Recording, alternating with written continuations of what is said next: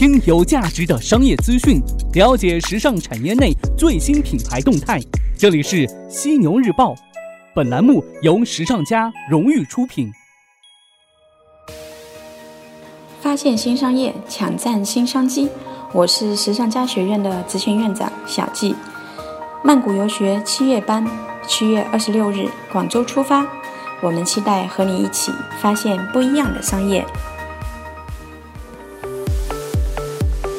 资讯有价值，声音有态度。晚上好，这里是正在为您播出的犀牛日报，我是犀牛主播李平。每周一至周五的晚上，与您关注到时尚产业内的大事要闻，搜罗国内国外各品牌的最新动态。闲话不多说，赶紧进入到今晚的犀牛头条。犀牛头条，头条中的头条。今天晚上的犀牛头条，咱们来聊一聊尼日利亚的时尚暴击。也许呢，你会惊讶，这个西非国家的时尚程度如今已经如此牛气哄哄了吗？你先淡定，听我细细说来。尼日利亚小伙子们的世界杯之旅已经是结束了，但是呢，这支年轻的尼日利亚队留给我们的记忆，远远不止被绝杀后的失望与悲伤。在世界杯的另一场竞争当中，他们独领风骚，无可匹敌。三十二强当中啊，他们的球衣绝对是最能引领世界潮流的。一提到世界杯，除了球队及明星球员之外呢，最让人印象深刻的便是他们极具代表性的球衣了。克罗地亚的格子衫，阿根廷的蓝白剑条，荷兰永远不蜕变的激情橙色。今年的世界杯可以颠覆经典的全新势力终于出现了，他们是年轻的尼日利亚。那今年二月份的时候呢，尼日利亚足协官方开放国家队球衣预售，短短三分钟就在全球范围内达到了超过三百万件的预定量。原以为呢，除了球迷们各自心有所属之外，类似阿根廷这种经典的蓝白剑条才是更容易被广泛接受的款式。毕竟每届统计的球衣销量，经典款们都是榜上有名的。没有想到啊，这一次呢，却败在了尼日利亚的手上。趁着这股热劲儿啊，这 Nike 官方呢又推出了尼日利亚世界杯系列，涵盖了从头到脚的产品，还拍摄了宣传大片。发售当天呢，门店外是大排长龙。可这件球衣究竟神奇在哪呢？以至于让全世界都兴奋不已。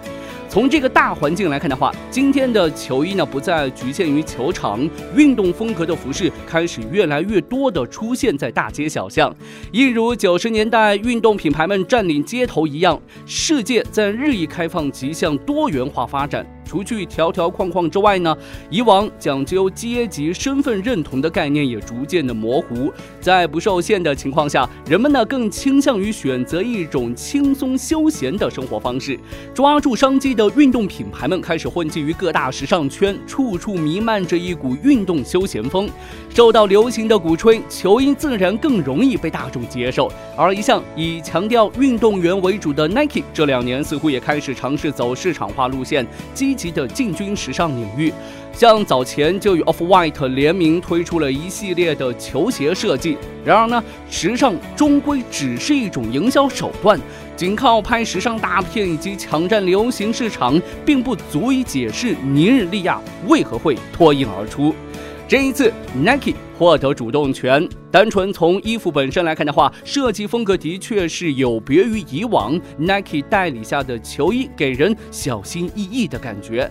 不要说小心翼翼了，Nike 心里其实也有苦衷啊。看看巴西和英格兰的球衣，我们不难发现，一边是大面积的黄色，黄色再来点绿色，那另外一边则必须是白色，要么呢客场换全红。有点条纹都最好虚到看不见，每一届好歹花了四年时间调研加修改设计，结果呢还是大面积的单色，不够吗？我在袖口加一点小设计，或者呢换一下领口，你觉得怎样？其实呢这一成不变的风格的确不是 Nike 的本意，突然大改设计，老粉丝们可能会不乐意。但还不是 Nike 最担心的。Nike FC 的设计总监 Peter Hopkins 在接受杂志媒体采访时大吐苦水。就算你知道年轻人会喜欢，他们指巴西和英格兰就是不肯接受新的设计，没办法，就怕他们不签字。所以不是不想改，是人家不让改。相反，世界杯的年轻选手就乐意多了。这次在尼日利亚的球衣设计上，Nike 总算获得了主动权，而最终让尼日利亚大获全胜的关键在于这件球衣制作背后所蕴含的新生力量。尼日利亚雄鹰队爱惨了他们的战袍，在 ESPN UK 采访视频当中，他们就说这件衣服让他们浑身上下充满力量。无论是以国旗绿白绿配色为基调的设计，还是象征雄鹰翅膀的羽衣印花，都将今天尼日利亚年轻人们的冲劲描绘得淋漓尽致。足球在尼日利亚人民的生活当中占有相当大的比重。一九六零年独立之后呢，尼日利亚政府就大力推举各种国内国际运动比赛项目，希望在多民族的国土上尽快的重塑国家认同感。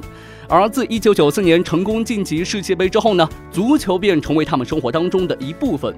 真实的尼日利亚远不止如此，丰富的石油及天然气资源是尼日利亚经济活动的主要来源，国家相当富足。但同时呢，过分的开垦也使得环境呢进一步的恶化。政府应从中牟利，而不愿过度干预，地方自卫组织横生。复杂多元的历史文化背景之下，我们可能会以为这尼日利亚球衣的设计会变得很困难。然而呢，Nike FC 的设计总监却公开表示，尼日利亚的球衣其实是最好设计的。他说：“我们和球员以及尼日利亚联邦政府一起设计了这款球衣，就像大家聚在一起玩一样轻松。”未来，尼日利亚也打算加入更多传统的东西。如果大家都有那个创新的意图，你最终肯定能做出和文化高度相关的东西，并引起年轻人的共鸣。今年出战雄鹰队成员的平均年龄是二十二岁，最小的守门员呢是十九岁。尽管他们来自不同的俱乐部，但是呢，他们一同为尼日利亚而战。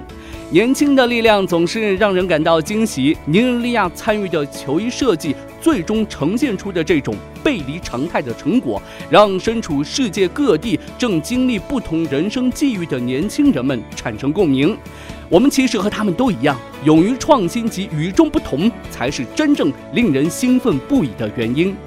当你听到这期节目的时候呢，被阿根廷绝杀的尼日利亚应该已经买好了回家的机票了。但告别俄罗斯之后，尼日利亚年轻人创造自己潮流的这一场比赛，才刚刚开始。好的，头条过后进入到资讯速递的板块，与您关注到各品牌的最新动态。我们首先来看到的是宁波时尚品牌杉杉。杉杉股份近日发布公告称，其下属控股子公司杉杉品牌运营股份有限公司已经向香港联交所主板递交公开发行 H 股股票及上市申请，并获得香港联交所批准。股票代码为幺七四九，股票简称为杉杉品牌。本次杉杉品牌共发行三千三百四十万股，发行完。完成之后，杉杉品牌总股本增加至一万三千三百四十万股，公开发售超购一百四十八点二四倍，发售价定为每股三点七八港元。该公司持有杉杉品牌九千万股，占杉杉品牌发行完成后总股本的百分之六十七点四七。近日，淘宝新选全国第二家生活百货新零售门店正式开业，取名为“淘宝新选生活家”，选址大润发上海杨浦店。根据了解，该店的面积超两百平米，SKU 数在六百个以上。该店将复制淘宝新选零售模块，打通线上线下，经营品类呢包括家居及出行精品。值得注意的是，淘宝新选是阿里巴巴全新推出的一个生活方式品牌。首店呢，在今年四月二十八号清城里。开业，淘宝新选上线半年以来，已经开发出六百家 SPU，有将近一亿用户访问过。其中呢，三分之二为女性，有一半女性已婚，主要分布在一二线城市。总体来看的话，淘宝新选要赋能设计师，做大增量市场，从而呢避免现在 ODM 电商模式遇到瓶颈问题。再来看到 K 十一，香港新世界发展有限公司近日宣布，为迎接十周年庆典，K 十一耗资二十六亿美元打造的零售综合体 K 十一 Muse 将于二零一九年第三季面世。K 十一 Muse 命名灵感来自于香港新世界发展有限公司执行副主席兼 K 十一集团创始人郑志刚的创意“海边的缪斯女神”。该综合体位于香港尖沙咀的维多利亚港，面积达三百万平方英尺，是一个集集合了高端体验式零售、艺术、文化和餐饮服务的新型综合体。K 十一 Muse 楼高十层，汇聚众多国际品牌，其中呢不少为首度进驻香港，以全新概念登场的限定店及旗舰店，特别为注重体验并热爱旅游的千禧一代年轻消费者而设计。我们最后来看到 Michael Kors。根据时尚商业快讯援引消息人士称，Michael Kors 亚太区总裁李达康将在下个月离任退休。根据了解，李达康是国内首位提出轻奢定义的业界人士。在加入 Michael Kors 之前，他是法国奢侈品牌 Dior 中国区总裁，推动了 Dior 在中国早期市场最成功的扩张。作为 Michael Kors 亚太区负责人，他领导该公司从零起步，品牌2011年开始进入大中华区。市场并迅速的扩张，在这七年内，Michael Kors 在大中华区的门店数量拓展到了一百多间，市场销售超过两亿美元。而中国呢，也成为 Michael Kors 最重要的潜力市场之一。公司为了证明对中国市场有长期的信心，二零一六年六月份，Michael Kors 出售五亿美元，收回了大中华区的特许经营权。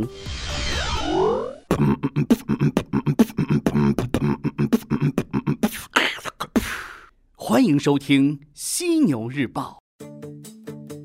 OK，进入到今天最后话题互动的板块。今天要来聊一个什么样的话题呢？近日，在武汉黄陂区一小区一居室内发现了三具男尸。当地官方发布通报称，三名男子分别为胡某（男，湖北人）、杨某（男，河南人）、李某（男，河北人）。这三个人呢，邀约在屋内烧炭自杀。这胡某的父亲哭着说：“孩子是自杀的，我们认了。三个孩子相互不担责，我们也认了。但如果没有这个 QQ 群，没有约上一同赴死的人，我相信孩子呢不会选择这条路。网络平台有责任吗？”对此您怎么看？欢迎您留言跟我分享您的看法。别忘了在留言的时候呢，附上您的联系方式，我会选取幸运听众送上时尚家定制的犀牛抱枕一个。咱们上一期聊到的话题，您还记得吗？跟您聊到的是结婚的话题。这民政部呢近日公布的一组数据显示，二零一八年第一季度全国的结婚人数是三百零一点七万对，同比呢下降了百分之五点七。那么我的问题就是，你为何还不结婚呢？来听一听我可爱的听众们都是怎么说的。一位叫做跑不动的黑狐狸，他说呢，结婚成本高，离婚成本更高，有了小孩更是很多很多很多矛盾。五岁前吃喝拉撒睡，五岁之后德智体美劳，学区房、培训班都是小事儿，老师让你出节目、跳舞、背剧，孩子秒坐最后一排，所以。还是先单着吧。再来看到这位叫做梦想会喜欢的听众说：“没能力还结什么婚？自己都照顾不好自己，还能照顾好整个家庭吗？自己都养不起，还想以后养孩子？”继续来看到这位叫做朱小翠儿的朋友，他说：“八九年的，快奔三了。”但真的没想结婚，也没想过要孩子，被指责会背负异样的眼光生活，只想说，不是每个人都想循规蹈矩结婚生子过一生。